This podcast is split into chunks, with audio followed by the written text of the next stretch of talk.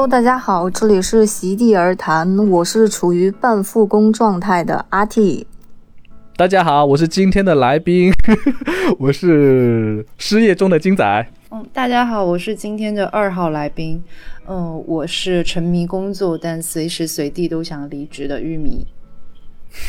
今天今天我们请来了我们的新朋友来做一下我们的主人。我一直很希望有这样的一个开头。就是我有一天我什么都不管了，然后就不用去蕊流程，然后有一个人来帮我操持。要的。对，最后最后主持这个蕊流程的东西还是放到这里，但是我不用去开头。我每次做开头的时候，我都会很紧张。然后那现在就由我再继续讲一些有的没的喽。那我们先欢迎新朋友阿 T 来，掌声。稀稀拉拉。对，那今天我们是要来聊什么呢？其实我们其实都算是文字创作者，跟文字打交道的人，也不是说创作者，但是他表现的形式有很多不同的。比如说像我的话呢，我就是在创作故事，我算是一个漫画编剧。然后呢，玉米是一个品牌策划。哎，你来先，你来介绍一下吧，玉米，你是在做一个什么样的工作的文字工作？我是品牌策划，然后嗯，其实我以前是。以前也是跟金仔一样是漫画编辑，然后又后来又去了做杂志，就是那种严肃的那种杂志，像《南方周末》那种，就是做那种人物杂志的编辑。再后来就又歇了一两年，完了就去广告公司，去广告公司做的就肯定也是文案了。然后后来因为做创意文案，他就自然而然的可以跳槽去甲方。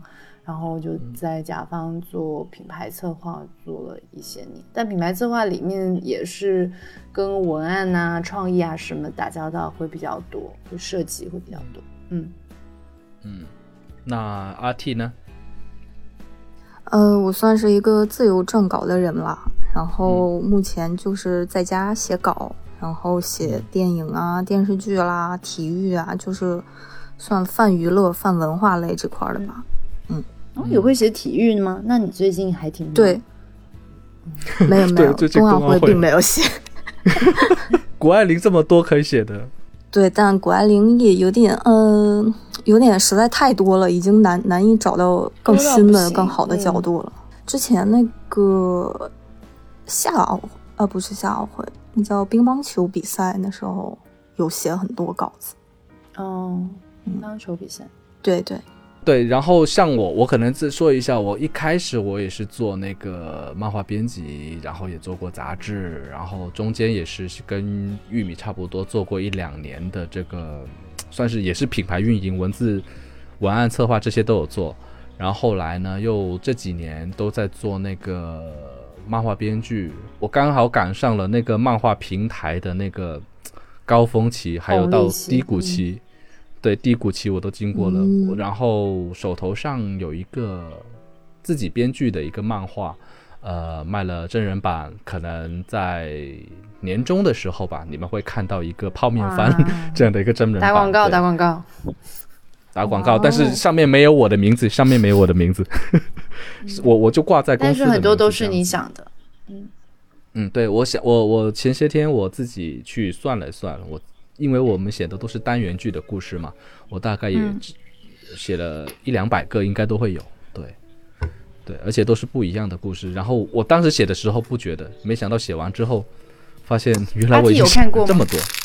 其实还挺好看的。就是说实话啊，我是一个曾经的漫画从业者，所以我觉得画风我不喜欢。但是他一就一点一点画下来，然后也越讲越流畅，就你能够感觉到。整个工作室就金仔他们那个工作室的成长，就是很像在以前看日漫一样，就是一开始看的时候会觉得他们很粗糙，然后后来越来越精致，而且故事很精彩。里面有那么两三个故事我印象特别深，我都觉得他们就跟就已已经可以跟那个黑镜差不多了，我觉得很好看，你可以去关注一下。成功的引起了我的注意。OK，没问题。你居然还 怪奇笔记广告。然后现在我们三个人的状态也是不同的。比如说像玉米，他这就是全职的咯。然后像阿 T 的呢，他就是一个我我刚才也总结过，就是他算是半半就业状态。然后像我自己的呢，现在就算是失业状态了，然后还在找工作。虽对我们三个人都是不一样的状态，但是呢，我们都是通过文字来做一些呃工作的。所以呢，这一期呢，我们就是想把我们自己作为一个方法，就是因为外界对于我们来说，好像总是有各种各样的误会，比如说这一行你们是怎么做的呀？你们是怎么？怎么操作的？怎么进入这一行的？然后又是怎么把它变出价值的？就大家没摸透之前，对于这个行业，或者是说把这个文跟文字打交道的行业，都会有很多的想象。我就想说，把我们现在经验或者我们的一些经历都分享一下，然后跟大家聊一聊我们是怎么跟这些文字打交道的。对，那我就先抛出一些问题吧，然后先给大家去思考一下，就是说，嗯。对于品牌策划，玉米，你你自己 对我先，我觉得你像我们老板要给我出命题，你说？没有没有没有，来来来，那你就那你就来说一下你是怎么去走入这一行的，然后在你做这一行之前，你是有一个怎么样的初印象？嗯，我以前其实一点都不懂品牌策划是什么，我甚至因为我是一个觉得品牌离我还挺远的，因为。就可能得去那些什么比较大的奢侈品啊，什么那些零零散，散知道，但我不知道它是怎么变成这样的，它怎么可以溢价这么高？然后，嗯，我其实我以前在做编辑的时候也不知道，我也不知道文字可以写的这么短就好了。然后以前文字写的这么短就好了，哎，就好像我们说的文字越短事越大。因为我现在就是只写短文案，我现在基本都很少写长文案，可能顶多就是写视频脚本，但是不会像阿 T 这样子写一整篇了，因为还挺累的。也会写，就除非说很喜，因为我在做跟音乐相关的品牌，所以。有时候可能会自己因为很喜欢某一个乐队或者什么，想为他们写一个，但是写完也也不是那种说会用它赚钱的了。然后我以前我有一个转折点，就是，嗯，我我我曾经有一一年的时间歇了，就是做编辑就歇了，然后我开了个淘宝店。然后开了个淘宝店之后，我又觉得我的生活特别没有规律，因为我自制力很差。比如说，如果我像阿 T 一样说我自己在家里办公，我真的会每天晚上十二点才开始工作，然后可能做到四点才睡吧。对对对对对，就很可怕。然后就交稿，然后第二天就会这样一直循环反复。因为我当时的生活也是，就是我是两部分组成的，有那么一年啊，一部分是。淘宝店，因为我晚上就去发货，然后我白天可能就拍拍照啊，然后就把他们上传。然后另外一份工作就也是像阿 T 这样子，就是写公众号。然后那时候有个西饼店，那个西饼店它是给我固定的稿子的，就是它它是那种，嗯，它不是订阅号，哎，除了订阅号以外的那种叫什么号？就是就是一个月，哎，对对对，服务号，它是个服务号。然后它一个月只要发四篇。就还挺省事儿的，然后他一个月给我三四千块钱，哎呀，我觉得好划算啊！然后我就反正就这样子一直生活了一两年，然后直到我觉得这样好像还挺没有计划的，就是啊，就摩羯座，因为我是摩羯座，有时候心里会总觉得这个事情，哎，好像我也不能一辈子都这样吧，然后我就逼迫自己去上班，然后那个时候就了解了广告。我就觉得，嗯，我会了解广告是那个入门的点也很妙，应该是缘分吧。因为其实按照我的资历，应该挺难进的，因为我学历也不是很好，然后之前也没做过广告相关的，学的也不是广告，我学的是文学。然后，嗯，嗯当时会为什么会进，是因为也是因为之前做过动漫编辑，因为我找的那家公司它是 for a 公司，但是他们刚好要做一个，嗯。呃，是把游戏动漫化的一个项目，然后那个游戏动漫化呢，它需要对这个游戏，呃，它需要对动漫和漫画这些二次元很了解的人，然后可以做内容输出。然后我当时就是面的很巧很巧的面了这个岗，做了一个就那个时候叫创意文案，就是在广告公司里面的创意部。然后做完之后，就在那里做了大概一年多吧，非常辛苦，每天加班到三点钟，然后就是很辛苦，因为在服我们在服务大概六到十个游戏吧，然后六到十个游戏只有两个文案，然后我们每天就是轮轴转，然后另外一个文案是一个男生，反正我们俩就每天都是熬到三四点，然后就回家，就很就主要是做什么呢？那时候。嗯，比如说你就是写文章吗？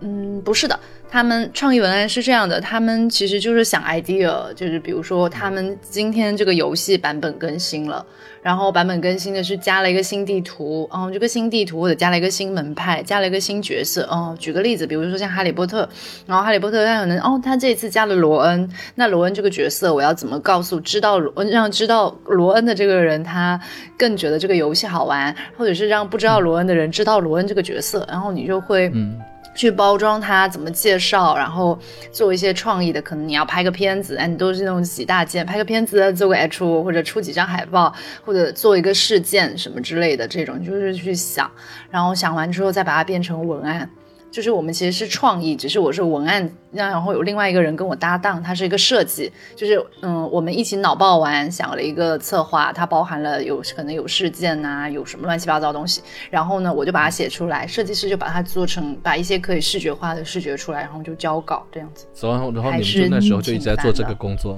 对对。然后大部分的时间是在写脚本，因为广告公司其实还是希望能够接一些片子，因为利润成本会比较高一点。嗯，然后就那些片子，你比如说你收收客户一个二两百万，那可能他拍个片子成本可能就四五十，那还能赚个一百多，就还 你这个算是商业机密吗？没有没有，但是其实现在很多的公司。在拍片上都赚不到钱，因为成本越来越高。然后大家其实就甲方也很懂，就。像我们现在，我在甲方，我都不舍得。乙方跑到甲方去了，都知道这个行是怎么样我们都知道，所以我就觉得，那你如果我给你一百万，你一定要把这一百万实打实的用在这些布景啊、演员啊。那我是我们是肉肉眼可见，你就是没花钱在演员上，肉眼可见你没花钱在这个美术上，那就是不行。所以他们就是利润空间越来越低。然后再后来呢，因为。做完游戏之后觉得挺辛苦的，其实我的我做了十多份工作，不得不说。然后后来我觉得挺辛苦的，我就去了一家甲方，但是那家甲方其实我不完全在做品牌策划，我在那个扎克，反正就有点像在卖资源位吧，说是品牌策划了，title 是品牌策划，但是有点像在卖资源位，就是那个 A P P 里面一些广告的位置。然后我就假装我在做品牌策划，然后做一个项目，说啊，可能这个适合去长白山爬山啊，或者是。是什么暑暑期什么季，然后把它包出来之后卖给一些呃旅游的公司啊，或者是一些汽车的公司，然后让他们配合我们一起做这个活动的同时，给我们钱投一些开屏啊，还有上面一些按钮的位置。对对对对对。然后我因为在那家公司，然后就特别巧的有，当时是我现在在的这家公司的电商部门给我打了电话，因为他们查到了我以前。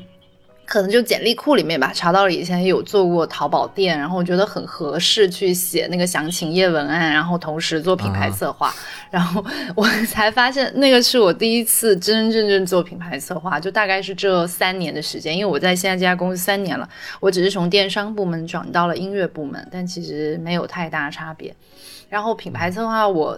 我其实也没有特别厉害啦，就就就那样吧，就每天就是该干嘛干嘛，然后大家。也感就我会觉得我们行业里面很多普通自信的人，然后大家都觉得自己好像掌握了很多商业的运运转机密，但其实也就是写几句文案而已，然 后就觉得很蠢，就觉得还蛮蠢的，也没干嘛，就是就大家就是写写文案，然后可能觉得这些东西比较好玩，有一点小点子，然后把它做出来。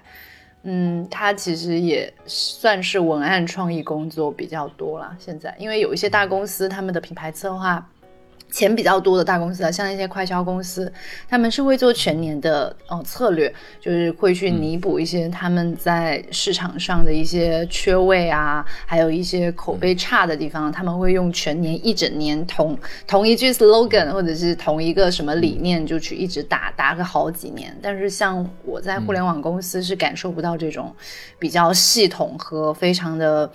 就是因为它很系统，所以老板愿意花这些钱在这些一年一年的传达同样东西的事情上。但是，嗯，互联网公司是没有的，因为我是在互联网公司嘛，就大家就是要快要爆更新的吗？嗯，是是是，就是要快要爆。有时候甚至我都没有觉得我做我在做品牌，就是感觉就是在做一些打一些散点，就这这边打一下，那边打一下，然后没有特别的明确的一条思路吧。嗯嗯。但你可能就是会，嗯，固定的因为某一个事件吧，然后或者某一个节日啊，某一个哦，热点营销、节点营销都有，嗯，对，然后来，其实也是你们应该也，比如说做品牌策划，应该本身也要对自己的品牌有一个固定的一个认知，才才能围绕着这个认知去做一系列的活动和方案吧。嗯，所以这个也还挺挑人的。就有时候我会觉得，哎，这个来面试的人他一点都不适合做我们的品牌，然后他会有一些个人气质和价值观什么的，他要跟这个品牌比较相符，还有一些理念啊什么之类的。因为我做了这个之后，我挺喜欢品牌营销这些事情的，因为虽然说。他有点坑蒙拐骗啊，就是本质上，因为他是要 骗你。不能说坑蒙拐骗，你应该就是发挥人类的创意，然后营销出最强大的价值。是呀，但它本质上不就还是要你消费嘛？给这些东西起了一个名字，为什么会让我多花钱呢？赋予它更多的意义嘛？是，然后我会我接触了之后，这两三年我就会看很多品牌策划的书，还有定位啊，什么营销四点零。虽然看了都没什么鬼用啦，但是就还好，因为 我刚才想说这是 有没有鬼用，你这你就说当然没有啊。其实最后最多还是要还是要需要自己的经验嘛，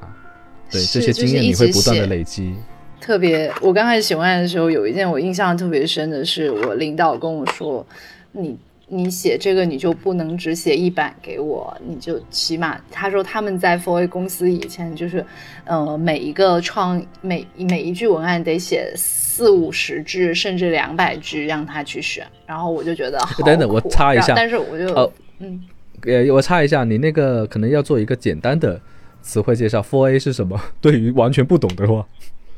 哦，就是那些。就厉害的广告公司就好了。好，厉害的广告公司就不，就这么好吧？我们就这么认为吧。好的，普啊，因为我就很倔嘛，因为我不会，然后我又不太懂，所以我刚开始我就很倔。我刚开始入门看的那本书是李新平的《天龙八部》，然后再后来才看那些什么尼尔法兰奇啊什么之类的。然后我觉得金仔应该也都有看，但是我后来就是我觉得最最有用的还是自己写，就是自己写自己写一直写。我现在去看我三年前写东西的时候，差别还是挺大的，就是会他。不，他那种进步不是那种词草词藻上的进步，就是你可以发现，你嗯嗯，你会讲的，你你一句话讲出来会更正确，嗯，因为我们其实没有在追求多美，就是要正确是对的。对，阿 T，你听完之后，你会更新一下你对这个品牌策划的一些想法吗？没有，就我印象中就感觉这确实是一个很累的工作，就广告公司感觉都很累啊。然后，然后听完之后发现确实如此，然后是更加深了你不想去做这份工的想法。对对，对，不要就完全打消了我。你那你是怎么？做上来的，我可以跟大家先说一下我跟阿 T 的一个缘分，就是说，其实我中间不是做过一阵子的那个新媒体运营吗？然后阿 T 也是在北京分部的，我是在广州分部的。然后呢，我们其实没有直接相连，我们可能是当时要交流一下什么资源，然后去联系上了，然后然后加了彼此的微信。后来我从那里离职了，然后阿 T 应该也是离职了。这几年他就一直在做一些 算是公众号的一些文章，然后在一些可以在一些平台上会看到他写的东西。然后现在你就当上了，算是目前算是一个写手，算不算呢？嗯，算吧。嗯，那你是怎么？对，那你是怎么走上这条路的？怎么走上这条不归路的？就 要要从很早的时候说。对，这肯定是不归路啊！因为我感觉，就像我这样，已经很难回到职场了。就为什么？确实是这样。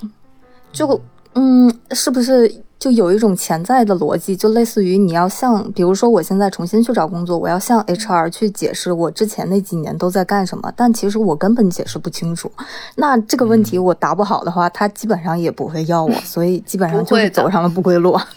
你知道你最适合做什么吗？你就是去甲方公司里面的，我们有品牌部嘛，然后我品牌，我们品牌部里面是有一个新媒体部门的，他们就是一直写稿，我们就是一直写音乐评论啊，写那个什么，但可能比如说你说，嗯，那个电视电影这些也有，就是它也是电视电影音乐啊什么之类的，反正就是写公众号，然后你也可以接接私单，这样子你会在稳定，然后。除了稳定以外，你还有五险一金，完了之后你还能再多加一些以前三联周刊的一些私活，然后你就会变得很爽。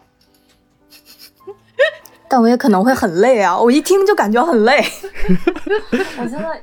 是什么促成你去做做这个决定的？哦，就我就从小就觉得，哎，我要是能在家写东西，然后就挣钱，那就很好。我就从小就想干这个，然后就后来大学学的是新闻吧，本来想当那种体育记者，学的是体育新闻。然后但是女生去做体育，哎，我这有个刻板印象哈，女生去做体育。对对，确实，就自打别人知道我学体育新闻，都会有这种印象，然后觉得呃，女生居然喜欢体育。然后怎么样的？但其实我还就从我是那种 DNA 里就喜欢体育、喜欢运动，既喜欢看看比赛，也喜欢自己去运动的人。好好。然后之后就大学就学了这个，然后但是呃，我想想，我应该是二零一一年上大学，然后那时候就是一个微信、微博都开始的那么一个一个年代吧，算是。然后之后后来就之后没有进纸媒，然后就从第一份实习，我记得就去了腾讯。然后之后就一一路跑偏，就全是微博、微信公众号、新媒体，就就这块儿。嗯，而且发现，就简历上一旦出现一个新媒体之后，就纸媒基本上就好像有一种鄙视链，就是纸媒就觉得新媒体不那么严肃，然后嗯，基本功不那么过关，然后之后再去投一些纸媒啊，像什么就比较严肃。正统的报纸、杂志就基本上都会被，对，那那倒没有，那倒没有。什么《新京报》，然后之前玉米说的像什么《南方周末》这种，就基本上想都不用想，就肯定是会被被 pass 掉的。然后所以就基本上一路在做这个新媒体呀、微信、微博这块儿。然后还有什么之前就是进互联网大厂，它会有那种什么新闻客户端，然后就也是手机端的这些内容。一路跑偏，然后。对对，确实是一路跑偏，一路跑偏。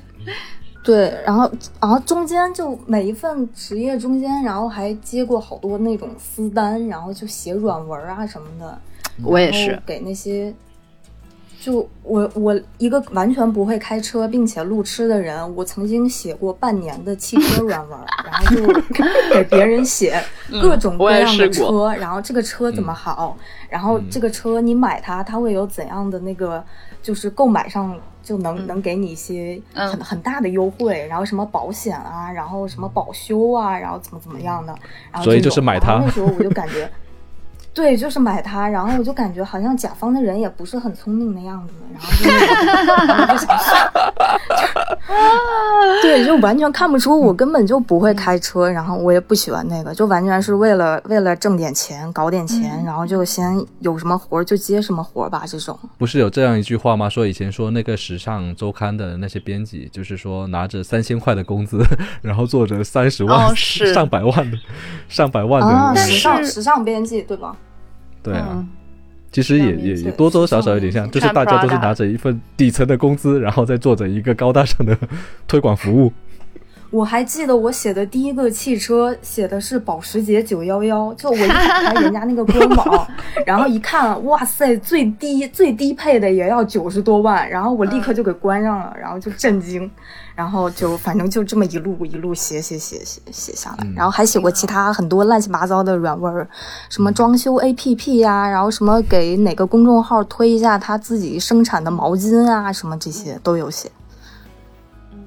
哎，我上来就我是觉得，是不是在这个过程中你会，嗯，我觉得还挺，我是因为我比较体验派啊，因为我觉得你这样子的话，你会因此而多多少少了解了更多的行业和一些小的。就是社会上有很多小角落，你其实按照你只做一份工作，你很难了解到。但是你纯纯在写稿，就会接到不同的稿件，还挺好笑的。就你会知道汽车，知道保险什么之类的。嗯，对对，倒也是。但这些 就是软软文之类，给我最大的感触就是，哎呀，我以后真是再也不想写这类了。然后后来转到现在写什么。什么电影啊、电视，就是因为之前那个就不想再写了，然后觉得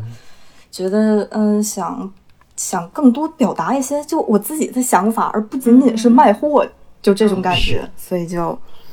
对，逐渐就往其他的方向转一转。嗯，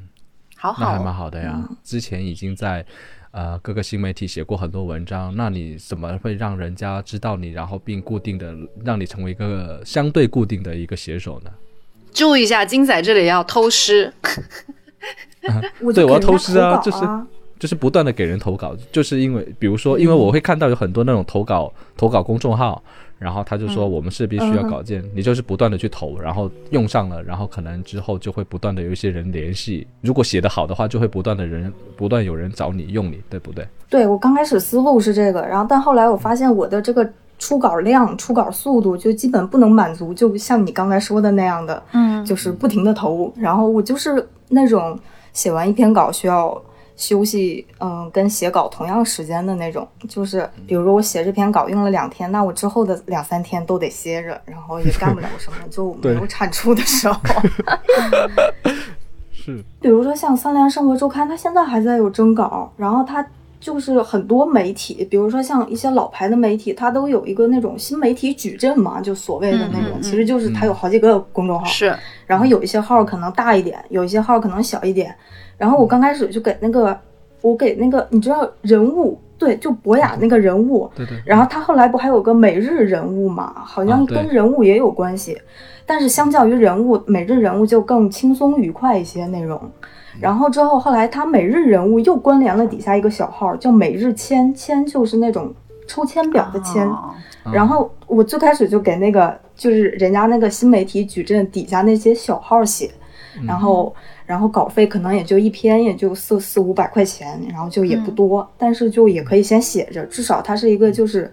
是。给我比较大的自由的表达空间的那么一个地方，然后就也当练练手，不要手生，然后这样，然后就写写写，嗯，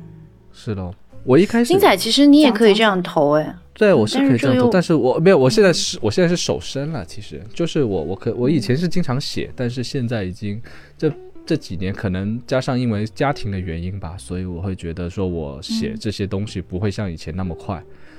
对。然后我我其实一开始我我以前我在没工作之前我就有一个很很远大的目标，我就是想说我要做，因为我以前就是漫游的忠实读者，然后想要做中国的漫画编辑，然后一出来一毕业，哎，居然真的真的去面试成功了。之后的话，成绩还可以，就一路做上去。做编辑呢，其实就是审稿，然后去跟作者沟通，然后去找一些新的漫画稿件啊，这些是早期的一些工作。然后去策划一本杂志，然后一本杂志怎么去让它完成成型，这样子。到了后来就觉得说发展可能走到了一个局限，就觉得我好像看不到我的可以成长，或者是说我有什么体现价值的地方了。因为当时就觉得按部就班，还有就是一个纸媒。我当时是做周刊嘛，每周出一本杂志那一种，纸媒已经开始到了一个看不到前前头的那个是方向，对，而且在我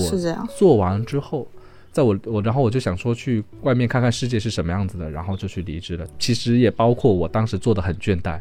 就是感觉做顶顶不上，然后拓宽销量的话，时代好像在不断的去抛弃这一个东西。嗯，果然，在我离职之后，可能两三年，我做的这份杂志当初也算是，也不是，也不能说倒闭就关张嘛，倒闭也不是，倒闭也不一样。就当初这份杂志在我在的时候，还算是卖的比较可以，在漫画杂志类来说，就至少前三都是都会有的，全国来说。但是离开了之后，才短短几年，它就消失了。对，现在当初跟我们一起，呃，打对台的啊，或者是说一起发行的一些漫画杂志，也大多数都倒了。当初有一些漫画杂志是给公司他们的公司带来利润的，但是随着这几年可能互联网发展啊，还有纸媒的消退，现在反而又变成了需要别的相关的单位来给他做扶持的东西了，所以就感觉还蛮示威的，就想出去外面看看互联网是什么样子。中间就做了一两一两年的那个品牌运营也做过，文案策划也做过，也也是给一些。大呃大品牌啊，或者什么写过公众号，也写管理过微博，也策划过一些什么抽奖活动，是让它炒起来的。但是后来发现，因为你在去给一些大品牌做双微管理的时候，其实最后还是要去看对方的意思，对吧？要看甲方的意思。就你自你作为一个乙方的话，你没有太多的自由权、自由的表达权。所以即使你提出了一些好像有趣的方案，但是如果甲方不领会或者是不同意，那你始终没有一个落地的表达，对自己的价值也表现。这个时候你就要想，这就是打工，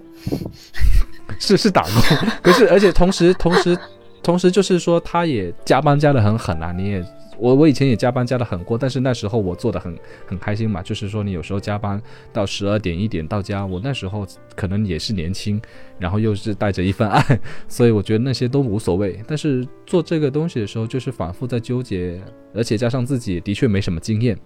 中间吃了几次的，也不是说亏，就是吃了几次的那种 闷，很闷的不舒服的那种，不不知道怎么表达。反正就是不舒服的一些体验吧，所以后来又出来，然后就就继续想我到底要做什么。其实我自己觉得我自己是一个比较有创意和比较能出内容的人。然后这时候当初在同呃在我老东家就是做漫画公司的一个朋友就找了我，他说他要办一个漫画工作室，然后想找我来一起弄嘛。因为起初我们两个人都不知道要做什么。就公众号也弄过，然后一些打点一些什么，帮一些其他的动漫的呃形象做过运营的也做过，但是都没起色。后来我这朋友说，我们不如一起来做内容吧。那时候刚好动漫平台是一个上升期，有很多的资本涌入进来。就当时即使我前些天还看到一篇文章，好像是在说说赵家的，就是在一五一六一七年吧，这这一段时间。漫画内容，你只要是会画个画的，你都能赚很多钱。就是你会画个火柴人，你都能拿钱。那时候都疯狂的砸钱嘛，对。但是呢，我们就想说，我们想要做一点精品一点的东西，然后加上我们手头上也会有认识一些作者啊，然后就相互撮合，做了第一部漫画。这个漫画呢，其实也是做一些诡异、脑洞类的一种漫画，就是类似。而且你一定要去看。没有，就类似于《世界奇妙物语》物语这种的，然后又走恐怖向的，然后就我就在那个时候，因为我本身是对我自觉我对漫画分镜啊、作品啊是有一定的鉴赏能力的，然后我就去操作了其中的编剧，然后也看了分镜啊推行吧，然后我另外一个朋友就是去外面谈条件了，然后这个作品一上来，居然我也只能是说运气好，因为作品无论是内容。就比如说我们做图书出版行业的哈，你作品内容的好坏其实跟红不红没什么太大的关系的。当然，你首先作品要好了，但是也有很多作品一般的，但是也红的这种东西嘛。然后我也不知道我的作品好不好，可是刚好一上来就还蛮有人气的，而且加上不不不，你你不能这么否认你自己的作品是这样的。如果你不好的话，那它一定不红。我也不知道哎，其实因为我到现在，我对于每次做作品的时候，我在想故事的时候，我每次都处于一种我怎么在写一堆屎的感觉，你知道吗？然后写着写着的时候，我每次也是这样啊。我觉得就所有创作者都会这样，都会有处于一种我在创造一坨屎的感觉。我在写什么？是什么鬼东西啊？但是很多年以后，我再回过头来看我这样的一个作品的时候，我会在想。他妈的，这是我写出来的吗？我居然写过这样的故事！我靠，我现在感觉现在都写不出来了呢。对呀，对，这个家伙怎么这么会写？对，而且那时候平台也会给稿费，给的稿费可以维持一个工作室的生存吧，正常运营。然后之后，对，正常运营到之后，这个漫画还卖出了真人版权。而且也是也有一一定的收益，所以呢，大家一切相欣欣向荣的时候呢，之后就刚好一八年来了，就开始遇到了各种金融危机啊，那种什么很多再早几年不是全民创业吗？然后到了一八年的时候又全民休业了嘛，就就包括这影响到了平台，平台也给不了稿费，然后本来平台它的目标其实还蛮远大的，就是从从免费收看，然后提炼出精品。让读者慢慢培养出收费收看的这种习惯，但是还没到那几那个程度，那几年行业就受到了巨大的打击，就都不给稿费了，直接变成了收费抽成。然后这样子的话，就影响到了我们的工作室的效益，因为大家说实在的，收费抽成真的赚不了几个钱，你就是做一期亏一期的那种，对，是无法维持一个工作室的运营。然后到了，就加上。疫情发展啊，然后很多人都，其实疫情大家好像说创作哈跟疫情好像没什么关系，但其实也是有的。就疫情发展，到现在会对很多行业造成一些资金上的打击，所以包括我们这种漫画其实是最底层、最底层的创作了，然后都都拿不到、收不到回本，所以呢，就持续了我在工作室持续了四五年吧，五年多了应该是，然后现在就基本上，对啊。就这五年我写了蛮多的，但是到今去年就基本上没什么故事了，因为我写的故事还有存稿，所以只需要大家去画就可以了。我就大概有一年多没有写，然后就去的时候就是有一些做一些科普图书漫画，就市场图书市场就有那个科普漫画开始兴起了嘛，然后我们工作室就想转型，然后做一套科普漫画。这一套漫画我觉得从设定和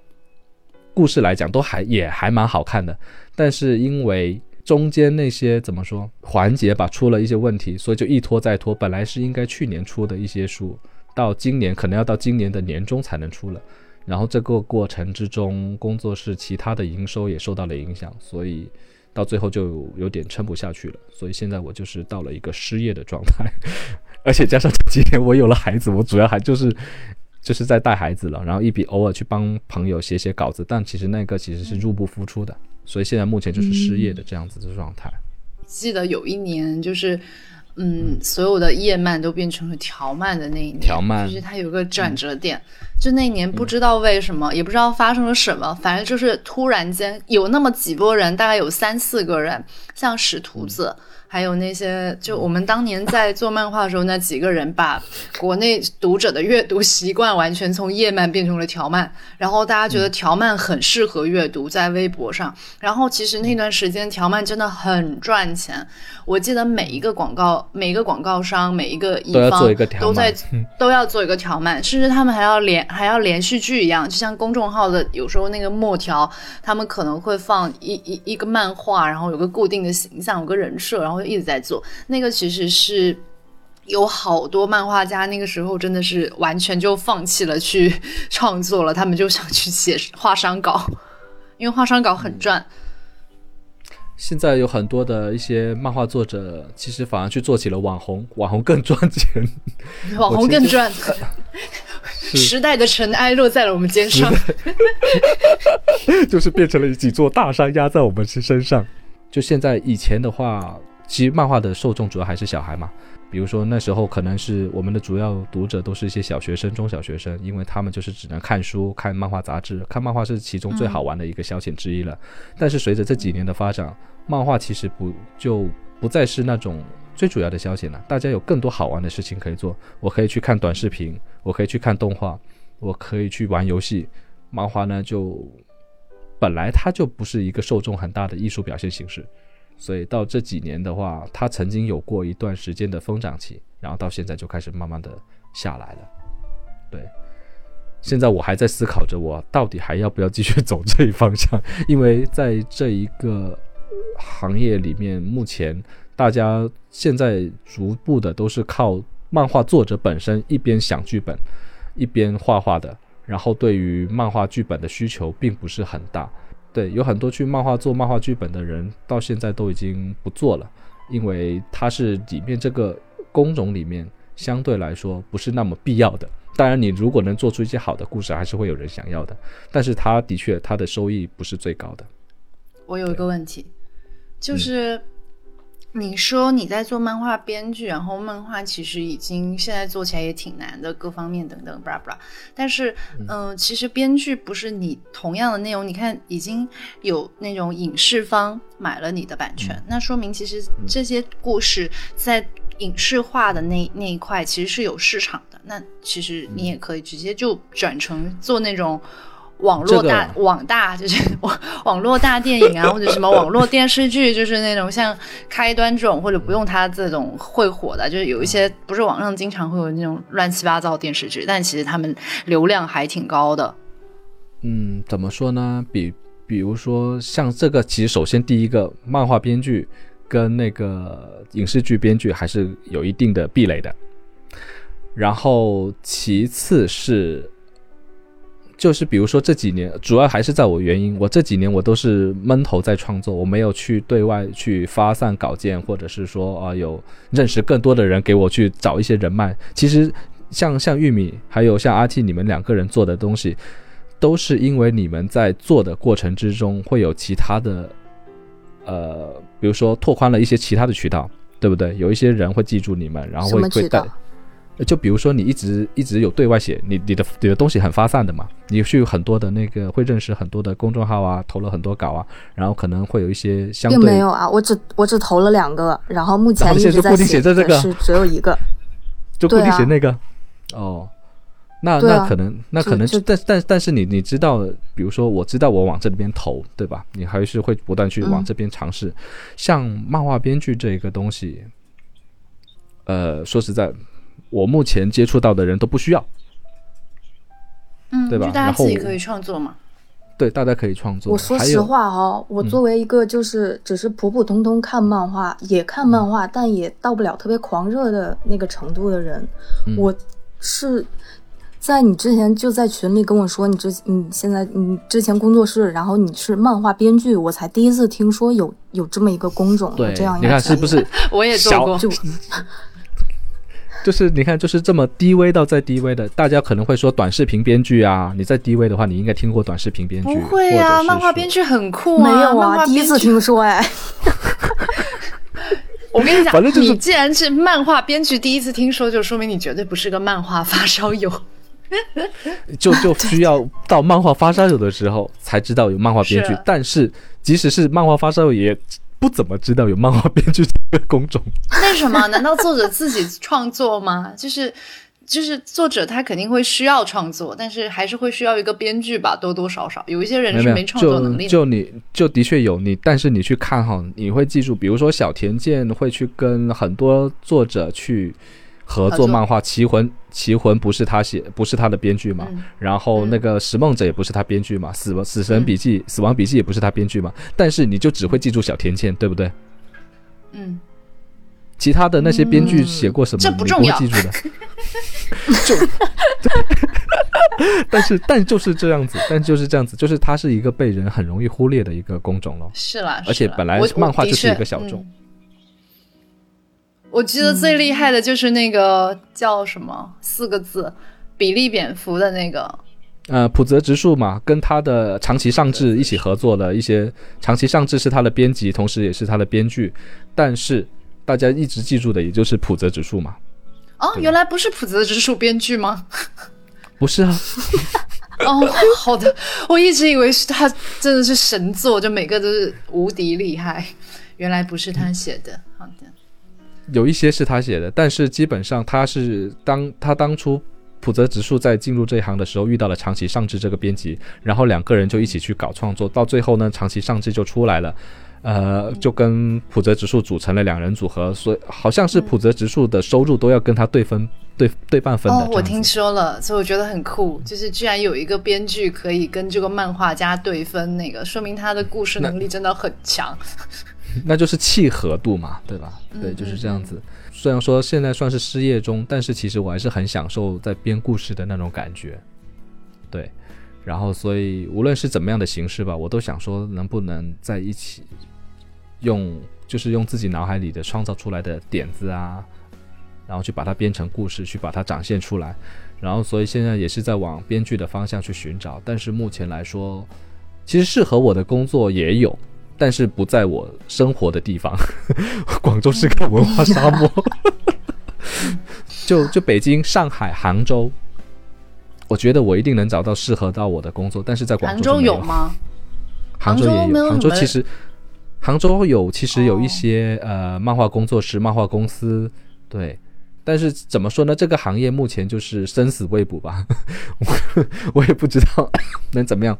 除此之外，我就是希望说能够再找一些。短视频编剧也好，或者是呃，反正有故事运营的，我都想去尝试。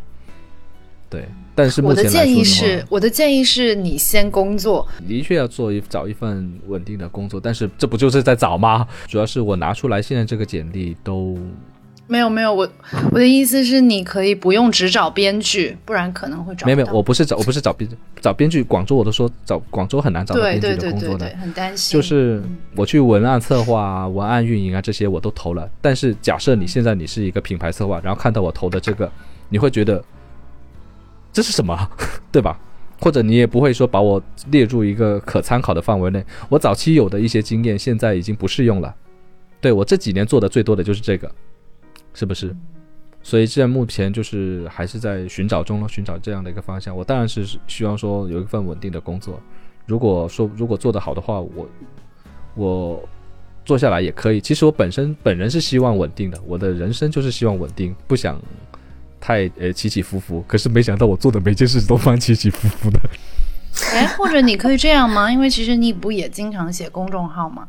你也可以试一下，能不能像阿 T 这样子投一投。虽然你已经手生了，但你可以多写。你写故事是没手生，但是写那些社评啊、娱乐评论可能会手生。没有故事哈，很奇怪。我写剧本的时候，我故事可以写得很快，但是如果你去写小说的话，它还是有一定的。就我已经习惯了用剧本写的那种，有弊，有弊，对，就是。对，就中间还是不一样。如果要硬要转化，其实还是需要消耗你一定的时间，然后对，要消耗时间。我怎么印象你之前写了好多呀？我是写了好多呀。对啊，我记得你之前写了好多评论啊，就是你看了一个电影，然后你写了一篇文章。我甚至有一段时间在做公众号的编辑，一天要出一篇文章，一篇文章三千字的时候，还找你征过稿。然后你给我写的那两篇，我领导很喜欢。呵呵，对啊。他还他那时候他还在的时候还，我我知道我记得我记得，对啊，就是那种嘛，就挺好的，因为价格也不菲。然后我我忘记多少钱了，但我当时我我冒昧的问一下是。是多不菲的价格吗？我就不告诉别人，我就心里衡量一下我自己。没事，你也可以告诉别人。没有，是大概我想一下哦，那个我我我有一段经历是我在没有吧？我几百块吧，好像我也是几百块。公司不止啦，应该有两千块钱吧？还是我幻觉？你幻觉？我觉得两千块写一篇文章我 OK 哎。两千块写一篇文章我也 OK 啊。对啊，两千块其实现在很难找，就是除非你是。一个大品牌吧，给的就是不差钱的那种，给两千块应该也是 OK 的。但是基本上我好像没有遇到过这样子的。没有哎，我前段时间写了一篇一加的稿子，千块钱。不对，天他给了千块。我我最大单的就是我最大单的就是你那时候不是要马上让我出个呃那个那个什么什么急稿嘛，就是说那个条漫的急稿。然后当时从从你给我报的时候是一万，然后都虽然说最后缩水到五五千吧，好像有，但已经是我接过最大的。我跟你讲，互联网公司已经是最抠门的了，像那些手机啊，OPPO、vivo 这些的稿子都很贵。你记得你当时帮我写的那两篇，我印象很深，应该有一千五到两千块钱一篇。你写了安达充，然后因为那篇安达充，我领导说他很喜欢那一篇，我后来还就按照那个文风写。我我觉得那个很好啊，大概是六年前吧，六年前，六年前给到两千块，挺好的。没有没有没有，我我记得我应该超不过一千，我应该超不过一千。如果有一千，如果如果有超过一千的话，如果我有一千的话，我会记得非常清楚的。哦，好吧，嗯，对，那八百八百三千字。八百吧，那你一个月只要写一个月只要写五篇就已经够了，可以生活了。我呃没有没有，现在就就但是他要养娃呀，是他要养娃。困境，那你们自己的困境是什么呢？你可大家可以讲一下。阿四应该阿阿 T 应该没有困境吧？感觉就是如果不想写就别写了。其实也有一点困境，我觉得就就是我。很长时间就因为我是喜欢干这个，就是他把是从爱好发展成工作的，然后所以后来很长一段时间我都分不清，就是当我在看电影、在写东西的时候，我到底是在休息呢，是在休闲娱乐，还是对对，我非常能体，我非常能了解体会你这种感受。然后就我可能有两三年的时间都是就是这种把把休闲当工作，也把工作当休闲，就以为自己已经休闲了。但实际上就是身体其实在承受很大的负荷，然后以以至于我就之前我有在群里跟你说，就是我确诊了焦虑症，你知道吧？嗯，大家都有焦虑症，嗯我也有。就 确实啊，真的吗？对我有，我有，我我差点他很抑郁了严。重哎，啊啊是吗？我是中度，就就反正也是目前还在吃药。那你会脑？鸣吗？我脑鸣倒没有，但我会失眠，然后之前哦会有浑身那种游走性的疼痛。我也是哎，我就是那种脑鸣，这其实是有，点抑郁的症状了。对，它都嗯中度了对会，有一点。这个也这个也中度了剪掉吧。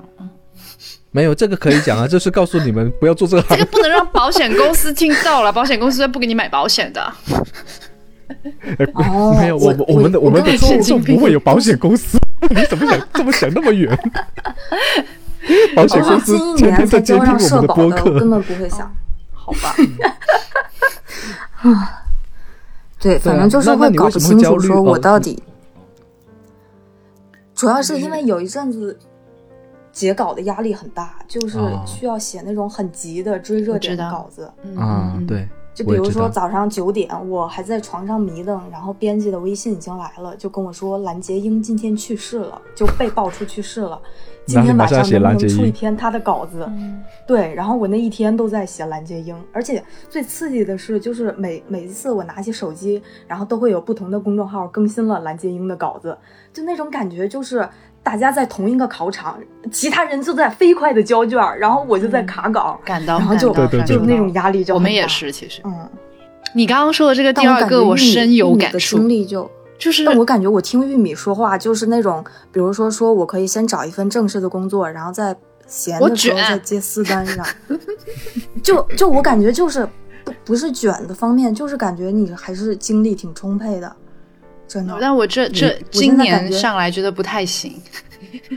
你可可能是因为今天玉米 玉米去去医院待了一下，休息了一下，你你哦没有、对对对你没有私底你你没有私底下他自己会发，你哎，其实我们加了个群，你应该看到他每天都在爆出他妈的这工作怎么办？就很烦。是了，对，像像我自己，我我我，你刚才说的那个东西追热点的，我也是深有感触。而且我当时是，我有一件事情我记得印象深刻，就是那一天我我那时候还也是在做这种品牌策划的时候，然后我们去跟甲方甲方汇报工作嘛，然后同时也要写一些稿子啊什么之类的。然后这个时候那一天我们去汇报工作的过程之中，得知到了姚贝娜去世，哦，是姚贝娜哈，对。是是，然后，然后我们就一边一边在汇报工作，一边要想这这个姚贝娜的稿子要怎么去写，然后写写完之后就交出去了嘛。其实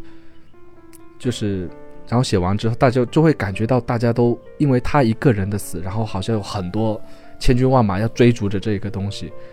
我其实我不反对什么一个人的死之后大家去追热点，其实我并不反对，我只是在做这个过程的时候，最后做完了之后会感到一阵虚脱，就是说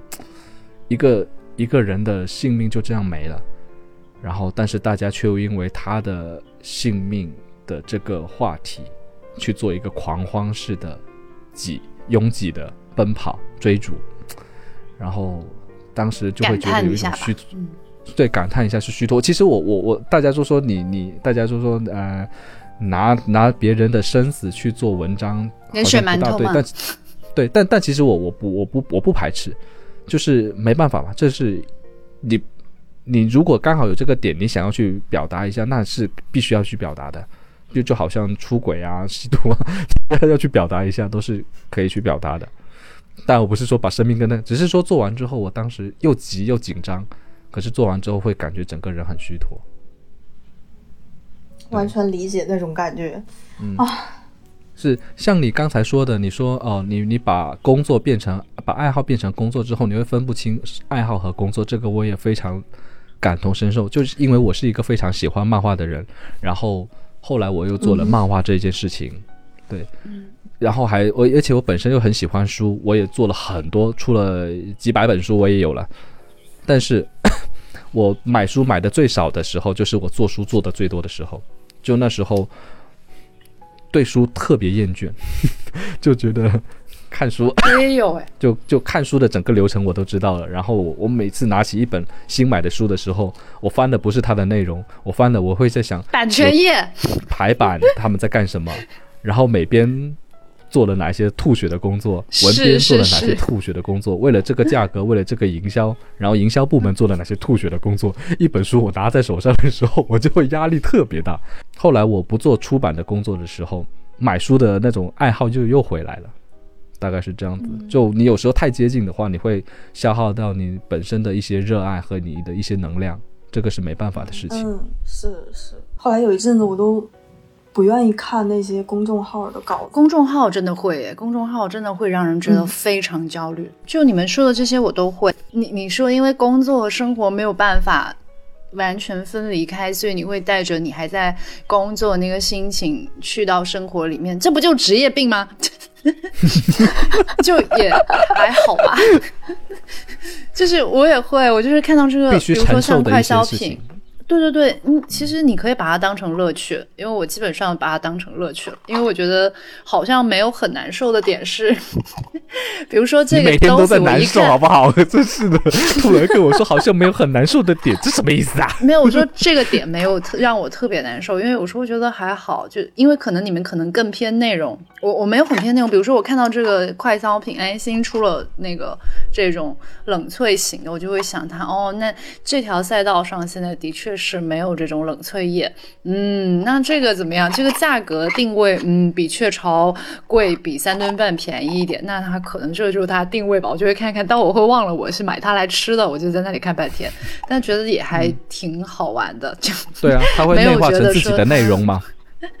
就是你会想说，就因为我们原我原来一直都是做品牌策划，品牌策划里面会涉及一些，就是这个产品它在它这个行业里面它是怎么定位的，然后它为什么会是这个价格，而不是多五毛钱，然后它为什么叫这个名字，以及它就就觉得还挺好玩的，的确是。然后你说的那些我也会，就因为我现在不是做跟音乐有点相关，所以我听歌，已经，我我的确已经没有像以前那样听歌了，因为我才来这家公司大概嗯半年吧。我听歌会对他的就是他这歌能不能火，然后他这歌可能里面，当然我也会看歌词、文案、旋律了，但是会多加一点说这歌这个乐队能不能采访 什么之类的这种，就是会带着一些工作的东西去想，但好像也没影响我觉得这歌好不好听以及欣赏它，就也还好吧，就得切换一下。然后你刚刚说那个高考的那个，我就每天都在承受着那个高考的感觉，就是因为比如说我们双十一，然后每一家店我觉得你这个应该不算是高考，你应该是算是在奔，就是那种赛跑的感觉。高，但是很像，的确很像高考，因为大家都抓。都交了，我比如双十一的时候，我们要等到双十一的前两天才发，然后双十一的前两天的这支片子发这支片子的前面一周，每一天都有品牌发双十一的片子，连发三四天，一直发一周，然后一天都有发五六个的，然后我们就很焦虑，天呐，我们那个时候发会不会太晚啊？我们那个时候发这个点都已经被人讲过了，然后就很焦虑，因为你片子都已经拍了，然后就不知道怎么办，嗯，太可怕了。但是我的主要问题是工作时长太长，每天都这些强度，然后工作时长还很长，但你还是这么坚挺，我觉得还是你很强，卷的，也不是卷啦，就是嗯，我我是这样的，因为我一直我跟你们一样，就是我我做的所有的工作都是我喜欢的工作。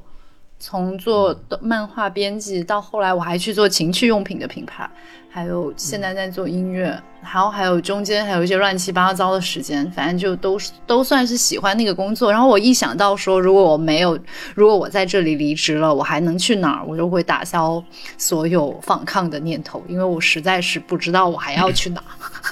所以我很想问你的，就是因为我想知道，如果我不工作，我就是不不坐班，然后我写稿子，甚至说帮别人接一些品牌策划案什么的，我应该也能活下来吗？对啊，我觉得你可以活下来啊。对啊，你是可以接私单的人呢，我是没有私单的人。你现现在该焦虑的、该该焦虑的、该心情沮丧的、该郁闷的，应该是我，是吧？因为你是有路可走，因为你已经累积了很多的人员，然后你也有一定的方案的一些案例，你去到哪里都会有人要你。然后像 RT 的话，他现在已经找到了一个固定的哦，我可以去发表的地方，对吧？而且我还能把自己照顾好。你相对来说，你应该没什么交房租的压力，没有带娃的压力，对不对？对。然后像我自己的话呢，目前就是我做这一行做的时间有点久了，但是呢，市场上并不大需要这一行。我的每一个案例拿出来的时候，并不是一个特别在其他行业能够拿来用或者参考的。很多，因为我我也是做过招人的，嗯，我现在的感觉就是，假如我当初还是做一个编辑的时候，我去招人的时候，对方投给我的简历说他是他是篮球运动员，嗯，他的他的案例是他参加了比赛拿了什么奖项，那我拿到这个，我拿到这个我就不大会考虑招他的，对不对？因为跟我编辑工作不大切合。是不是？我现在发出去的简历给别人的感觉，估计也是这样子的。因为，哎，好像你也是出内容的，但是你的内容呢，好像跟我们需要的文案策划又不大一样，是不是？嗯，也的确有需要我这种人才的地方。你还你还可以做的事情，嗯，你还可以做的事情就是把你的简历关于编剧的部分都改成编辑。然后你把那些就是，如果你要投编辑的工作，或者是品牌和文案，或者是那种嗯文案创意什么的工作，你就直接把编剧这个抬头去掉。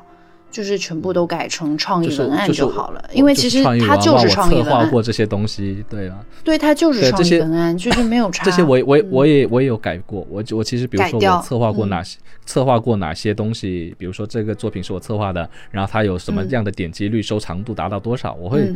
换一个这样的方式去说。嗯，但是嗯，但是还有一个是创意文案，它其实我我之前有看一本。就也不知道是哪里看的，反正也不是很好看的一本文案书，什么文案基本什么乱七八糟。然后他就说，它里面有一个点，我觉得还挺自挺让我自洽的，因为我们现在公司里面很多人，还有同学同事，他们都是学历非常高的，然后就都是那种什么哎布拉布拉什么硕士毕业，然后都是海外留学生。但是那本书里面有一句话让我觉得很自洽，他说：“嗯，如果嗯能够把文案写好的，基本上都是学生时代的坏学生，因为就是因为你你不上课，然后你会去看课外书啊，你会去纹身、烫头、玩桌球，所以你有很多的。”那种其他的跟好学生不一样的经历，然后你的感受会跟他们不一样，所以你在写东西的时候感受力会比其他人强。我觉得这个也是你会比你的简历应该，嗯，面试官看到的时候会能够这样感受到的，就是你可能比较多经验什么之类的，所以应该不用特别担心这个。我觉得需要担心的是你是不是把它改成了文案策划，以及还有年纪。哎，我现在就是年纪受到了很大的。年纪，应该会受到非常大的对，因为我现在重新找工作也会有这个困扰，就是因为你即将三十五岁了，所以你嗯。你在很多公司是有点扛不住的，因为现在都是招的年轻人，然后你很难搞，你精力也跟不上，对，而且还带娃，拖家带口，带娃，拖家带口，注意一下。因为我觉得还有一个更可怕的是，万一过了两年我结婚了，假设，然后我就是已婚未孕，我如我如何找工作？我只能去自如当个自如保洁吧。我觉得自如保健，我现在每天都我每天都在想自己做洗碗工的可行性。我虽然觉得我比个实实习生都不如。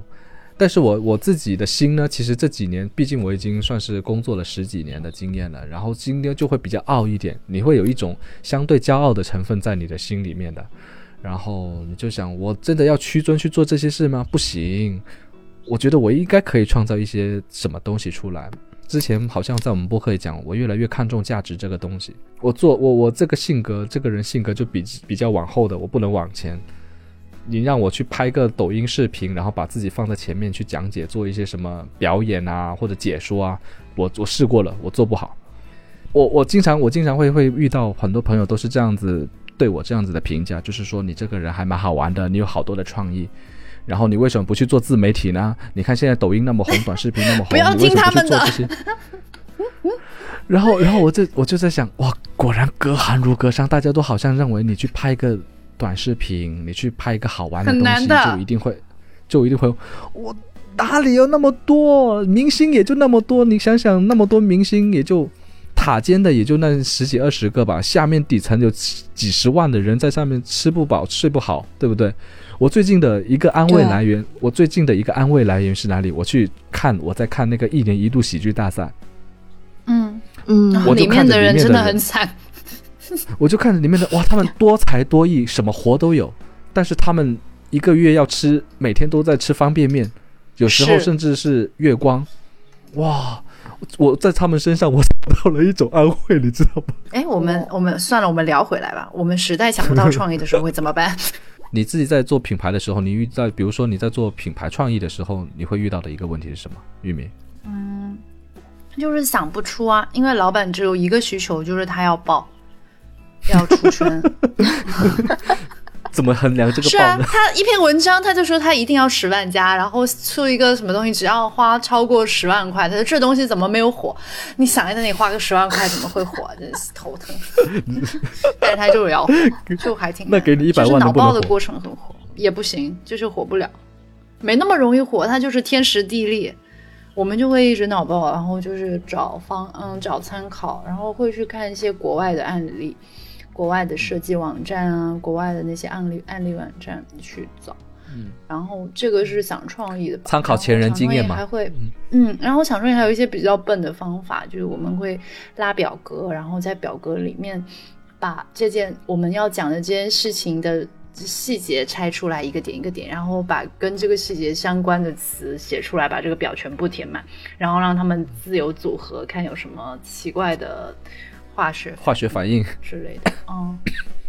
就是让他们组成句子，或者两个拼在一起，看能不能做个事件什么之类的，有的没的，有很多奇奇怪怪的，可以方便自己继续想。还有一些创意小卡片，就是他们有一些关键词，然后拿出来就可以想。然后，哎，我其实我想问一下，就是说你们从方案的初始到它最后的定型，在它的再到它发布出来，再到它价值的呈现。这个过程是怎么样子的？嗯嗯，首先就我们会先看这一次要做的目标是什么，因为目标是第一，就是你要传达的信息是什么，你要达到多少的曝光量。哦，也也这个是肯定要的啦，就是看你，比如说你你觉得这东西预期本来就是至少得有两个热搜，然后哦。有一些社交媒体上的一些反应，那如果他只是做一些调性上的，那可能就是另外的目标。定下目标之后，大家就会开始就是剖析他在品牌里面的一些价值和位置，然后就想 slogan，然后想 slogan 就会去想基于这个 slogan 想创意，然后想一些能把这个 slogan 更好的传递出去的创意。然后想完之后，大概可能每个人都会假设我们团队大概三个人，然后可能每个人想个五六个。然后放到一起之后，觉得还不行，的那个主要负责的人就要自自己继续往下想，然后可能给一大波，比如说选个四五个吧，给领导选，然后可能选一个一两个不错的组合一下就可以拼成方案了。做了创意，其实做出来是内容嘛，那内容是需要传播的，所以我们还有做传播的环节，就是要把你做的物料，比如说可能是海报啊、视频啊，或者是软文啊，就都要投放到它应该去的地方，然后有投放策略，就是不同的。渠道，它投放根据这个内容，它投放的人群呐，还有他要买哪些博主啊，可能会比较方便买哪些公众号去投，或者跟直接跟公众号合作什么之类的，就就这样子把它投出去，然后时间到就上线就可以了。哎，你们这边会做一个成本预算吗？会啊。那是那也是你要做的事情吗？要，但是其实我们是一般都是有两种方法的，就是在写方案的时候，就一种是要钱的，一种是不要钱的。然后要钱呢，就是你花了这么多钱会达到什么样的效果？老板是一定要看到这个效果的。那如果你觉得你这样做也挺累的，我经常会选择不花钱，因为不花钱，老板可能没有看到，运气好的话他火了，他看到了还知道，哎，你是零成本做的，那可能更开心。所以一般就是做两个，一个就是要钱，一个不要钱。然后如果要钱的话，就看这个大家对这个项目的预期吧。有时候可能就是十万块就做做完了，有时候可能就。一百万就做完，它达到的效果怎么才能符合呃上司啊老板的心意？嗯，因为我们分好多种啊，有一些是一些小功能的传播，就看你传播的东西是什么嘛。比如说像嗯，你九周年十像十周年呐、二十周年这么大的事情，那肯定怎么样都得花个五六十万吧。然后哎，这个就好，这个不要这个不要发吧，就好奇怪。因为每家公司的钱会花钱的东西都跟老板的小气程度有关，像我就 是真的，因为你像双十一，我们嗯，人家淘宝店随便一家皇冠店双十一都会花一千万，然后呢，我们是我们自己的店，我们自己就原来做那个电商，整个品牌的平台三四个渠道加起来花一百万，老板都非常。舍不得，所以差别还是挺大的。他基本上跟，嗯，你怎么规划是没有用的。他心里就觉得他这东西就只能花这么多就好了，其他的你得发挥你的主观能动性。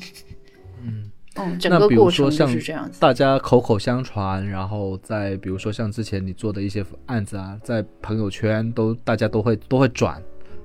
那些没花钱，还有，因为我们自己有，因为我们自己有设计师。我们自己有设计师，然后我们其实这些都是因为我们自己有设计师和自己有开发导致的。如果这个平台品牌它自己没有设计师和开发，那这些就比如说，如果我们自己有一支拍片的团队，那我就不用花半点钱了，我连片子都可以自己拍拍掉。那基本只要花传播的钱，传播的钱就相当于那些微博、微信公众号、小红书、抖音这些，你可能每个平台花一点钱把它投出去，推广费大概一大概一个平台花个几万块，你就已经知道这个话题能不能火了。然后如果不行的话，你就不要再乱花了，就是不能火，就是不能火。嗯，那其实衡量还是要看它能不能引起话题度吧。内容，嗯，还是内容更重要。嗯嗯，那你自己有做的过程之中有没有那种，哎呀，老娘做的真他妈好的那种时刻？没有哎，就是感觉不到，因为其实说实话，跟平台比较大关系，跟个人的。什么没没有太大关系，就可能换个人来做，他在做这个事情，他也会火，他就就感觉你是淹没在人海战术里面，是是是是是，没有太大差别，嗯，但其实也是有的，因为字句啊，还有整个想法，其实有融入到你自己的想法，有有有有有，但是别人来做又有别人的。东西，然后它可能也会火，所以我从来没有觉得这件事情归功于我，或者归功于我们某一个人的厉害，它其实就是平台厉害。嗯，就是你换一个 A P P 或者是换一个平台做，就不会有任何水花，就是基本上就，所以大家都不能太自信，基本上都不关你事。OK，经常跟我同事说，这东西就不关你事，很好笑。你现在是。你现在就真的是卑微玉米，辛苦打工了，真的。那像阿 T，你自己，你写你写的文文稿都会每次都过吗？嗯，很少有不过的时候，就是，呃，大部分情况下都会过。但实际上就是，比如说这一篇稿子写的好不好，自己心里其实会有一个一个衡量。我也是。但是，但是因为就是它必然是有一个。截稿日期的嘛，我比如说答应人家说周三上午十点交，那我就只能在这个时间段内就只能做到这样了，然后所以有时候也就没没没办法，就只能硬着头皮交上去，然后所以其实也会有有不太不太好的时候。文章的好坏跟时间准备有关系，因为像我自己我自己的创作，我自己的创作是这样子的，就是比如说我可能是这个月再不写出来，我就没钱了。可能我需要在两个星期之内写出来，但是我可能是一个多星期我都不知道干嘛，剩下最后的两三天，我急急忙忙的把它赶出来。好过那种好像我筹备了很久写出来的那种故事。所以我就在想，你的哦，那那个你是这样，可能吧，我可能是需要有一个死完线，deadline 是比较重要的一部分。我就是那种嗯，时间比较宽裕，然后我就能感觉自我感觉发挥的比较好哦的这种。对，我也是，所以就是一旦有那种非常紧急的稿子，就会让我觉得压力巨大。啊，我也会，我就精神压力很大。然后我领导经常会就是他，我领导其实也能看出来，我的两任领导都能看出来我有没有在认真的写，就是 就这个方案一眼就能看出来，这个这个你有在认真写吗？就是感觉不是，就是他他肉眼可见这个不是你平时的水平，他就会那个什么。然后他有时候因为他因为人会累嘛，然后累的时候你就会有点憋不出来那几句话了，然后他就会在那里对，这就说啊，你这就狂逼你嘛，逼完之后啊，你也是写得出来嘛，那心满意足走了，就很还我们还蛮痛苦的，其实我们的工作还挺痛苦的，有时候。但是我不觉得这个是 PUA，、你知道吗？这很多人，我觉得这，哦这个我没有觉得是 PUA，我觉得需要有一个，比如说像我自己，我就真的是觉得我需要有一个逼我的那种，不然你不逼我的话，我就闲散闲散死在那里，就一滩烂屎。比如说，你看我这一年，其实我没创作太多的东西，就是因为没有地方给我去创作。像我的话，我是自己逼自己去写的，哦，远不如是别人逼我的。嗯 我就我就是处在这种加油吧，金仔！我就需要有个人在后面拿一把刀在催着我，就是说你最好就是有十把刀架在我脖子上，三三你秒钟，之内就是你女儿吧？没 这个这个这个不算，因为比如包括我女儿啊，或者是我家里的什么，我总觉得还没可能，可能我需要到家破人亡的那种逼，我可能没到家破人亡都不会出去赚钱，注意一下，懒汉。有时候我我会在想，李安那七年被被他老婆包养的时间怎么 怎么过的？我有有段时间就一直就没事，实在是找不到事了。我也是一直想到李，安，但是我不敢提，你他妈自己还提出来了。会茫茫然，我会茫茫然的在那里想，迪安在那七年一直在做家务，家里整天也没什么事干，他是怎么熬过来的？我好像像也是 你会有一个一把刀在那里说，你必须赶快产出价值，推动你。我我觉得我的人生自律吧因为女性本来就比男性自律，你克服一下你的天性。是我我的天性就是我的自律 非你看我和阿差。七就没有这个问题。对对对对，所以所以我就比如说现在都一样是自由创作时间的，那阿 T 你是怎么去自律自己的？给我一点，我给我一点经验，嗯。不要告诉我是 DNA。不是不是。嗯、我想想，我基本上，比如说编辑跟我说，嗯，有一篇稿子，然后他可能问我能不能写，然后一旦般你就我决定写了，我就会，对我也大大多数时候吧，嗯然后我就会立刻开始。比如说要看一部电影或追一部剧，比如说之前追一部剧，那部剧已经完结了，一部国产剧，一共有快四十集，然后我可能就会从回完微回完编辑微信的那一秒，我就会去开始追剧然后三倍速看，对，倒也不会三倍速了，但肯定一点二五倍速、一点五倍速还是有的，然后就、就这样。嗯，对，其实我感觉我在家工作好像也没什么方法，就是有活了就干，然后嗯，嗯对，就这样。啊，你这样说起来因为好轻松。因为 写稿，对，因为写稿，我感觉它真的是就不需要什么方法，就写就完了，然后写写完了，然后就就完了，嗯，就是这样。你这样让很多想金仔想写落泪写文字，精仔落泪。我也没有，我我觉得，我觉我我觉得写稿写稿哈，写稿怎么说呢？写稿前的那种那种感感受吧和思想才是比较难的。你写稿时候你沉入到里面的话，嗯反而你就比较容易。我也是，我觉得这个很重要。我写 TVC 的时候，我就老觉得我应该焚香沐浴，然后点一个什么东西，然后因为你知道我现在这个品牌很矫情嘛，然后我总我总得找一些就是特别郭敬明的那种东西去 渲染一下自己，就是你知道之前那个品牌因为是个电视上，它很理性嘛，然后我就总是啊，我是一个，我就要开始洗脑自己，自己是一个非常理性的成功女性，然后经过一番洗脑之后，才可以开始进入状。态，你那个状态，你们都是有 deadline 在在催吧？其实你们也算不算是有 deadline 在帮你们一把呢？嗯，有吧？对，对啊，那其实你们也是需要有 deadline 的嘛？你看，像我自己现在我是没活干，我没有一个人怎么样，你怪没有 deadline 是吗？对对，就是我我我人生的一切，我的失败一定是 deadline 不存在的原因。是有道理，deadline 很重要的，对，很重要。嗯，我我是会这样的，我会给自己定完成的时间。嗯，就是我其实 deadline 是我自己设的，就是如果说这个，因为我们项目管理，比如说这这个项目一整个。就要在四月份上，那四月份上就是我这周一定要把方案已经跟某某位老板哪个层级的已经过完了，然后我才有可能让其他的全部按时。那这个其实也是 deadline 了。然后我自己平时的那些，我可能会写一些零散的小东西，但是不多，但我会写下来。我就是今天晚上要做的事情，可能就是有这么一个事情要写进来，然后今晚就要做完。如果我没有做完的话，我可能会熬夜。然后最后就熬夜了。对呀，过过节的时候也是，过节的时候是我会完成。我过节的时候也是，我就写我过节最后三天。要看书，要看的书，要那个看的电影，要什么？然后我就开始就很痛苦，因为我觉得我以后都不会这么做了，因为我 感觉这样定目标让自己很痛苦，好像我要去完成看掉这些电影一样。但其实我是在享受看这些电影，不是吗？然后我就开始按顺序看，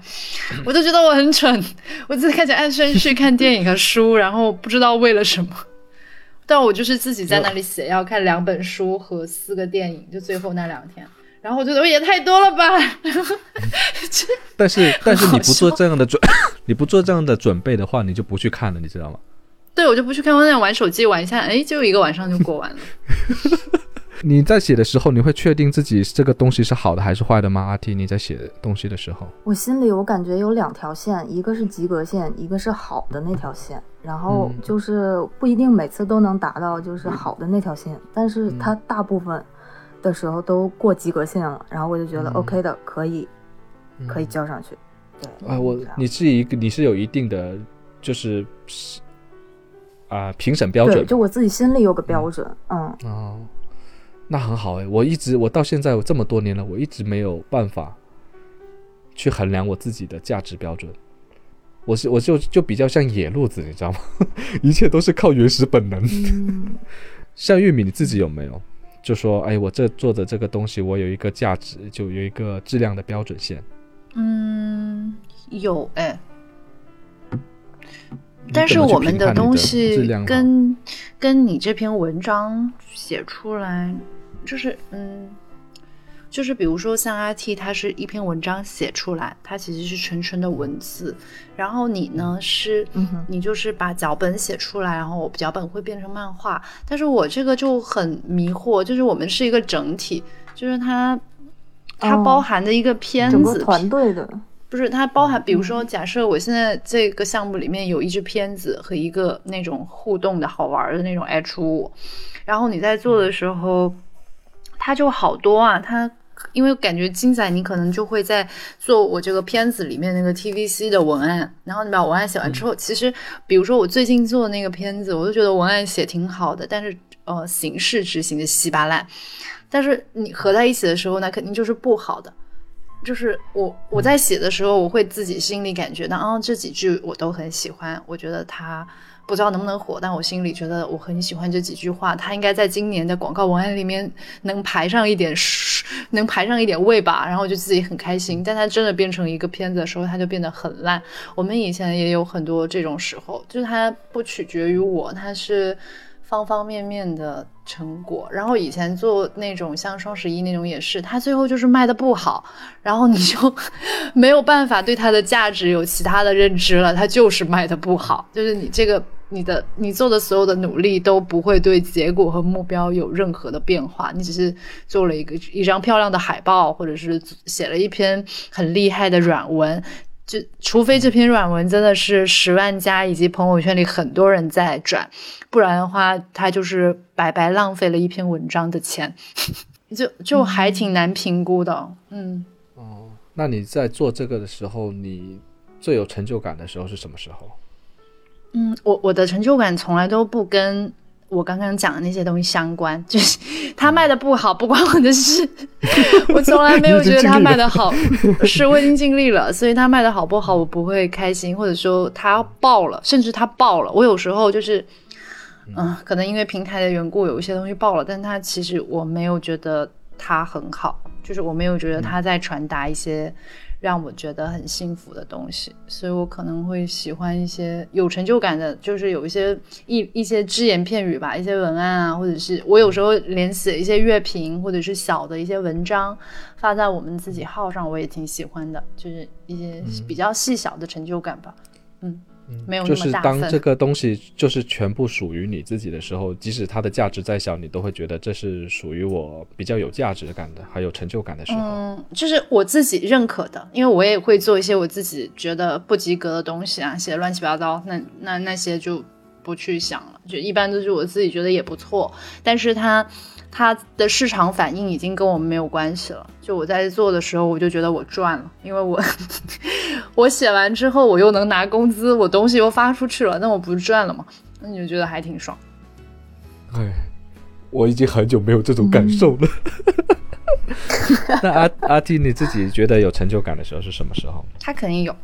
我跟。我跟玉米很像，就其实我也是，比如说一篇文章可能三千多字，然后可能有某一段或某几句话，然后我觉得嗯我很满意，然后就这个时刻就是成就感的时刻，就觉得说啊我做这件事本身就是一种回报。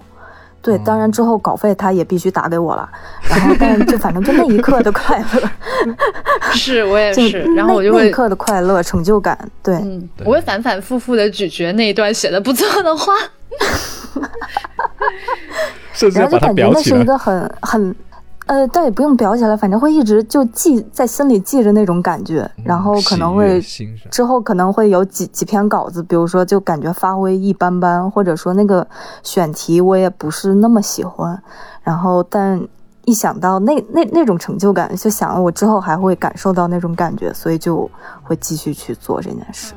我也是这样的，就是它很小，它甚至跟市场反应没关系。可能有时候读者都没发现这段话特别精彩，但我就自己喜欢这段话。对，嗯嗯，就跟你们就跟状态一样起起伏伏咯。其实这种成就感，它就好像漂浮在海上的零零星星的贝壳一样，突然就被你捡到了。对，就是这样。我以前我我会觉得我也是跟你们差不多，但可能是最近，嗯，最近。自己的这一些工作遇到的一些阻碍啊，还有什么之类的，我会对自己的价值贬低的非常低，每天都把自己当成一个小微尘一样，所以我我现在我现在会会更偏向于虚荣的部分。嗯，但是你这个过程是正常的，就是只要你在家赋闲，没有没有去做一些有经济回报的工作的时候，就会这样。嗯，对。其实我我以前我并不追求成就感的这种事情，我每次每个故事，可比如说熬完、写完、交出去，我只会觉得松了一口气，就好像，但是我会有一种舒畅的感觉，就好像是那种跑马拉松，你知道吗？就我不一定要跑马拉松跑第一，但是我这个八千米我跑完了，然后我冲完终点线了，然后我觉得我舒服了。就是我完成了这个东西，我在完成了一个长时间需要你去伏案思考的东西，写完之后，然后它成型了，我就会觉得有一种啊放松的感觉，完成的快感，完成完成的快感，对，就是完成了成就感的成就感，我是在过了很细微很细微，就是在比如说，哎，我这个东西卖出了版权，拍了真人版，然后大家说，哇，这个是你写的故事吗？我说是啊。大概会有这个很不细微了，大哥。没 有没有，就这他自己写了个脚本，然后要拍成真人版，然后他跟我说这个成就感很细微。不不就就不是 就不是那么强。没有没有，主要就是因为他没有带给我名气，也没有带给我钱，哦，知道吗？我我觉得表、哦。表扬表扬这种东西，我觉得我应该对我我还是需要一个世俗的认可，可能我需要一个嗯更、不是这种零零星星的朋友的肯定，而是一个更多人的肯定。全国人民的肯定。要扬名立万，对是我是扬 扬嗯，一样没有啊，就是可能等我等我收拾完自己的心情，或者是当我一切稳定之后，我又不会在意这些了，也说不定。嗯，对，但是当下我就蛮需要这一些的，因为它跟我自己的生活息息相关。嗯然后我们这聊了两个小时，我最后再问一个问题，不然的话大家都比较难睡觉了。你你们觉得你们会在这个跟文字打交道的这份工作里，或者也不算是文字吧，跟这个文字表达的工作里，你还会坚持多久呢？你会预想说将来会怎么做吗？或者它会发展成什么样吗？你们现在是冷静的思考时间吗？是啊，对，感觉这是一个很很很严肃的问题。我感觉我应该会一直写。那他因我感觉你这个。你这个文字算是杂文的一种吧？我我们按文体分类来算的话，或者是时评，嗯，我可能不会一直写，就是目前写的这些，我会嗯尽可能多的去写，然后尝试其他的类型。小说创作啊等等。对对，也有可能，但反嗯正就是写这个行为会一直在写。嗯嗯，你其实现在就是在享受自己从小给自己预定好的生活。呃呃，小时候觉得就是如果我真的能每天在家，然后写稿，然后就能就反正没有把自己饿死，然后就觉得会超级幸福，完全没有烦恼。但嗯真的过上了这样的生活，才发现哦，原来这样的生活也也有他妈的很多的烦恼，然后每天都有不同的屁事儿，然后再再出现，然后然后而且就其他人就。也会对这种工作有一种误解，就感觉很轻松啊，然后就对对对对在玩玩中就把就把就把钱给挣了，但其实根本不是那样的，然后就就也要承受这种误解。刚开始还会很在意，然后去解释，然后怎么样，但后来也不会了，就嗯嗯，对你说的对对，就是那样，然后就这样，哦，别人也是这样说，我也说，哦，就是这样，嗯，挺好。嗯，是咯，以前 以前我在做编辑的时候还，我爸每年跟人家解释我这个编辑工种的时候都是不同的。他比如说，他第一年跟爸别人解释我这个工种的时候，就说哦，他是给人家画漫画的。然后第二年跟人家解释的时候说哦，他是写书的。然后第三年他说的时候，他是个作家。我妈也是，我妈我妈都说这些是我女儿画的。我说妈，这些不是我画的，我不会画画。她一直拿着那些漫画，因为我会带回家寄回去，因为家里不是有小朋友嘛，然后寄回去就给家里那些就亲戚小朋友看嘛，那些不是还挺可爱的，都是那种搞笑漫画。然后我妈就说这是那个就是是玉米画的，我画的。而且你解释完了，第二年他还是会犯犯这个错误，一样的，他还是记就觉得，而且我的亲戚朋友。到现在都觉得我是个画漫画的。然后就 过前段时间有个阿姨觉得你是个写字的，嗯。有一个阿姨加了我朋友圈，然后看我最近发的东西，她会说这里哪一页是你画的？我说阿姨，这都不是我画的，真的很好笑。哎，我我遇到过一个很离谱的，就是说他们觉得我是在写文章的，然后有一天有个朋友说：“你给我写几个字吧。真的就是写几个字，啊，他以为他以为我是书法家，他以为你是那种书法家，书法家也太偏僻了吧？就是就是写字嘛，大家就真的以为是写字写手，写手，啊写手，对，写毛笔字的那种，写毛笔字，的写手。对我我我现在需要一 一幅字，你给我写什么新年快乐，龙马精神。对啊，就是这种、嗯这种误会吗？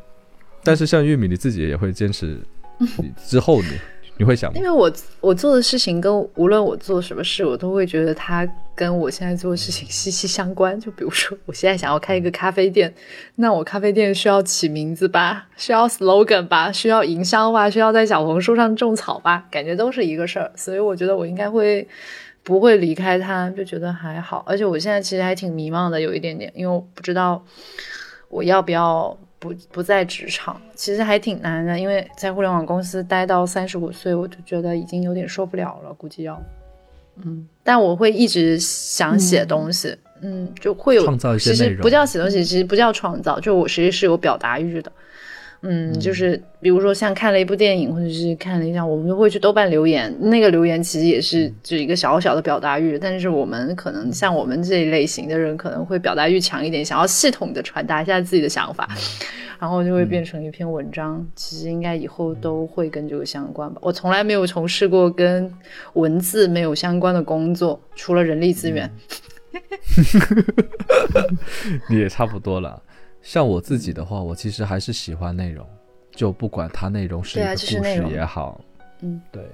就我虽然说目前我觉得我好像遇到了一个择业的瓶颈或者择业的困难，新的瓶颈，不要择业的困难嘛。然后，但是，但是我一直觉得我脑海中有蛮多的内容的，我有很多的点子的，它可以以各种方式去呈现。呃，希望说我自己能够让更多的人去看到我呈现的这种能力，扬名立万，扬名立万。然后我是我之前我每次都是在以以我一个上上前前前任前任的那个呃上司吧，然后的话来激励或者是勉励自己。我以前也跟你讲过，他跟我讲过一个事情，他就是说呃，他也遇到过迷茫的时候。然后他就问他的领导说：“我觉得我现在现在，比如说纸媒已经快完蛋了。他那时候在做纸媒嘛，现在这个纸媒快完蛋了，以后有什么出路吗？因为好像我们这些做内容的人好像没什么出路了。”然后那个领导就说：“呃，广告这个东西，你可以比如说看广告这个东西，从以前最开始它是在报纸上呈现的，到后来它是在那个呃收音机呈现。”然后它又在电视上呈现，然后后来又在互联网上呈现，但是广告它一直是广告，只要有内容需求的地方，它就只要有内就是只要有需求的地方，它就一定会一直以不同的方式去呈现，而我们就是把那个内容给表现出来，内容是一直有人需要的，这个内容可以等同于故事，也可以等同于创意，或者是等同于啊一些想法。就是人类，或者是我们发展到现在，都是需要想法和内容和故事去推动的。呃，人类灭亡了，灭亡了才不需要故事，但我们都需要这些内容，所以他一定会找到他的出路，所以根本不要去担心担心找不到出路。你需要担心的是怎么去把内怎么去把内容给呈现好。我现在就是。一直拿这个东西去去去来告诉自己，我是觉得我自己是一个能够创造内容，并能够让内容有趣或而且还有让大家去接受的人。可能我需要去找到一个更适合表达自己内容的渠道和方式，然后去推动我的事业，或去推动我的将来的发展吧。扬名立万吧，嗯，扬名立万。今天晚上的主题就是扬名立万。我跟你讲，每个做广告的人一开始进行的时候，因为我不是，我本来就不是做广告的。那些以前读广告营销，然后入行的时候，每一个小孩子的梦想都是扬名立万。我这边这 slogan 一定可以让这个就这个品牌活一百年。我说，嗯，可以。哇，我我我们是工作了十几年，我们才知道一个品牌能活过五年都很不容易。是啊。哎，好的，那我们今晚就聊到这里。我们今晚就聊到这里。然后就失粉丝了。但是最后，最后我们要要要上价值吗？需要上一个价值吗？不用了，你都讲完了。后面这一波，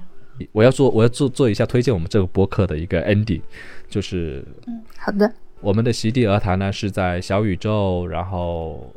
还有什么地方？喜马拉雅，喜马拉雅，喜马拉雅音乐。对，还有苹果的 podcast 都能看的，都能听到。然后呢，如果大家觉得喜欢或者是有兴趣的话呢，就请给他点个赞或者是五星好评。然后坏话就不要说了，谢谢。少说吧。然后可以说，但少说。对，今天对，然后我我还是那像我们今天开年的那个前几期的播客，好像也讲过，就是说新的一年，希望如果你真的对这个播客感觉到很好或者喜欢，请不吝惜你们的掌声和鼓励。大大的丢给我们这边，对，然后今天也很感谢阿 T 来到我们这边聊，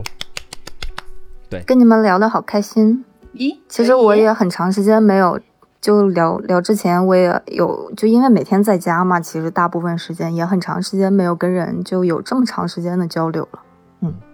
会打开你一个新大门吗？你 其实跟金仔一样哎，你就是在家里，是，只是你有 deadline，他没 deadline 而已。我需要一个 deadline。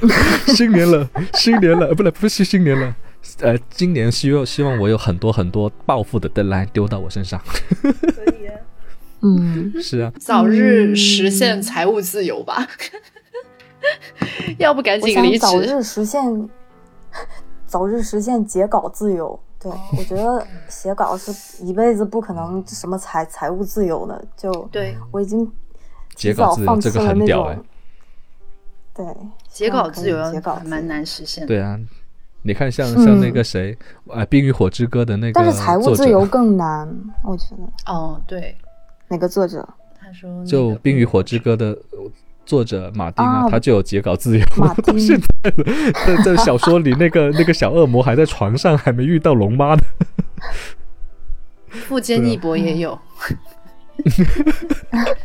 怎么都在提反面人物？嗯。我我就我就希望说我自己扬名立万好了，就这么简单。扬名立万吧，我没有什么，我其实没有愿望哎，在我的职场上，我就想说稍微不不那么累就行了，然后写就一年有那么写个一两点自己喜欢的东西就可以了。嗯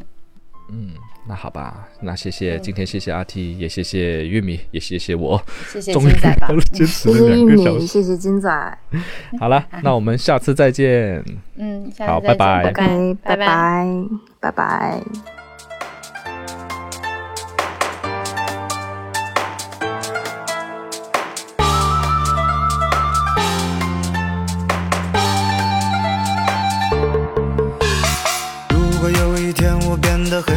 钱，我的第一选择不是去环游世界，躺在世界上最大最软的沙发里，吃了就睡，醒了再吃，先过一年。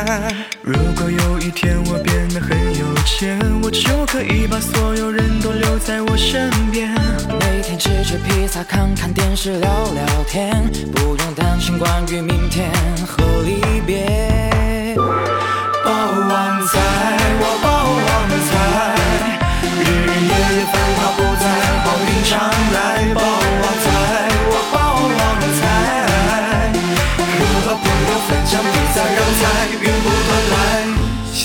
新年到，必胜吃包旺财，转街走巷，看看久违家乡，绝不会宅在家抢红包，笑着面对三姑六婆的狂年纪。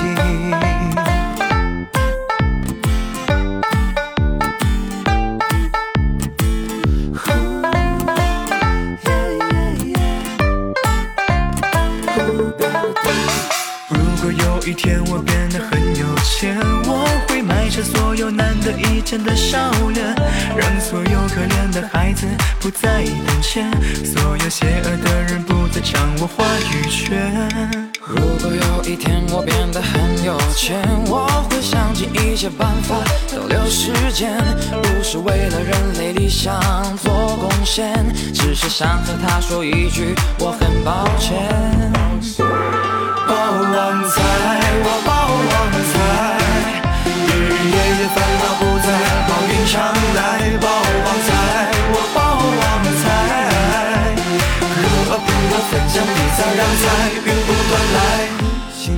必胜是包旺财，叫声同学、朋友，大家一起来，生活远远不止眼前，苟且就着暴雨，展望梦想，我包旺财，我包旺财，一颗心不再，一颗未来，包旺财，我包旺财，然后发自内心的祝福，他永远常在。